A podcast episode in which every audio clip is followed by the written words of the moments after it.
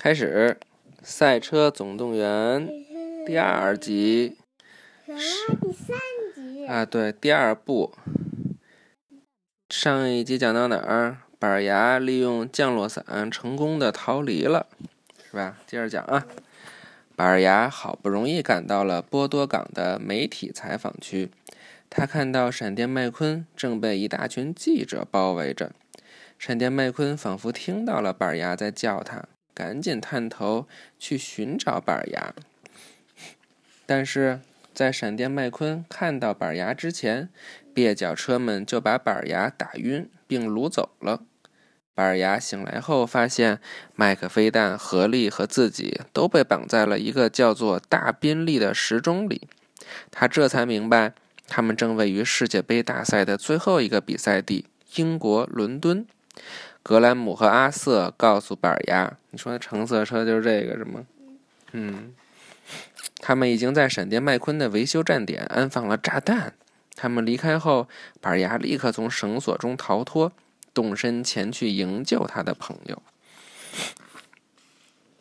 麦克飞弹与合力也逃了出来，但是他们突然意识到，蹩脚车是故意让板牙逃脱的，炸弹没有放在别处，就在板牙的身上，而板牙现在正赶去见闪电麦昆，合力迅速展开车翼，从时钟正面破窗而出。板牙刚赶到维修站点。就听麦克飞弹在无线电里告诉他，炸弹就在他身上。板牙想赶紧离开，但是闪电麦昆看到板牙后十分开心，不想让他离开，还把自己勾挂在了板牙身上。板牙只好启动火箭加速器，想赶在淄博士引爆炸弹之前甩掉闪电麦，甩到闪电麦昆。这时候，淄博士发现了窗外的合力。他掉头就跑，现在就剩格兰姆和阿瑟能除掉闪电麦昆了。如果他们成功的话，蹩脚车们就能够掌控整个汽油市场。这河里还会飞呢。那车你那个我看看了每一个，我翻过来以后都会给你看的。在伦敦的街道上。飞速行驶的格兰姆和阿瑟险些撞上板牙和闪电麦昆，好在合力及时赶来了。他在街道上低空划过，一下子就撞飞了格兰姆和阿瑟这些蹩脚车。当合力飞去帮助板牙的时候，麦克飞弹正在紧紧追赶兹博士。兹博士逃到了河边，想要登上前来营救他的战斗舰艇。麦克飞弹用套索紧紧套住了兹博士，把他抓获了。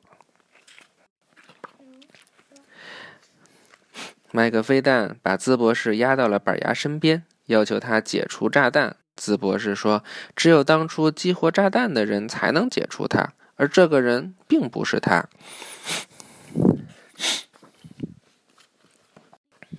就在这时，其他的蹩脚车也赶来了。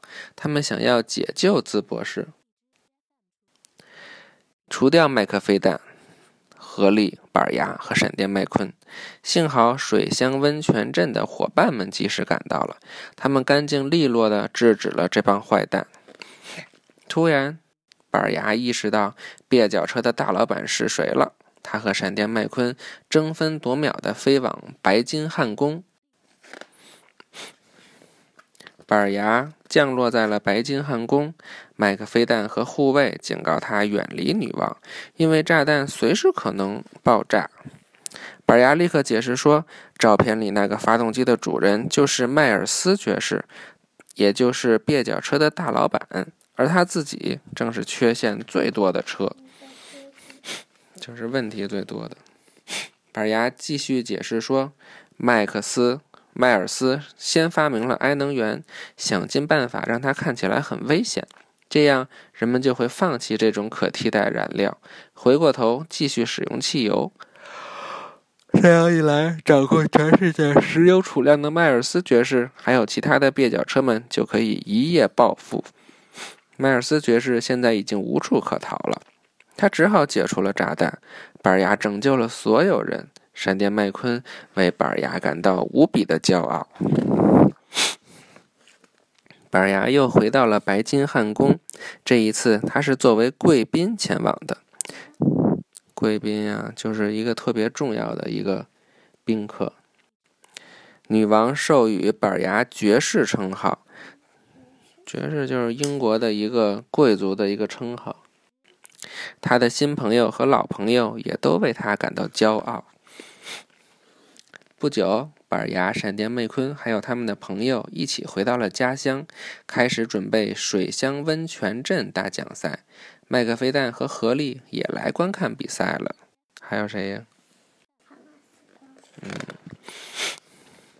他们想请板牙和他们一起去执行另外一项特工任务。板牙礼貌的回绝了，因为他属于水乡温泉镇，这里有他最好的朋友闪电麦昆。板牙最后一次使用了特工专用火箭，和好朋友闪电麦昆一起在赛赛道上飞驰。他们身后扬起了一片尘土。那他以后不当特工了，是不是就不能用这个了？特工就是执行特殊任务的人。拜拜。拜拜。晚安。晚安。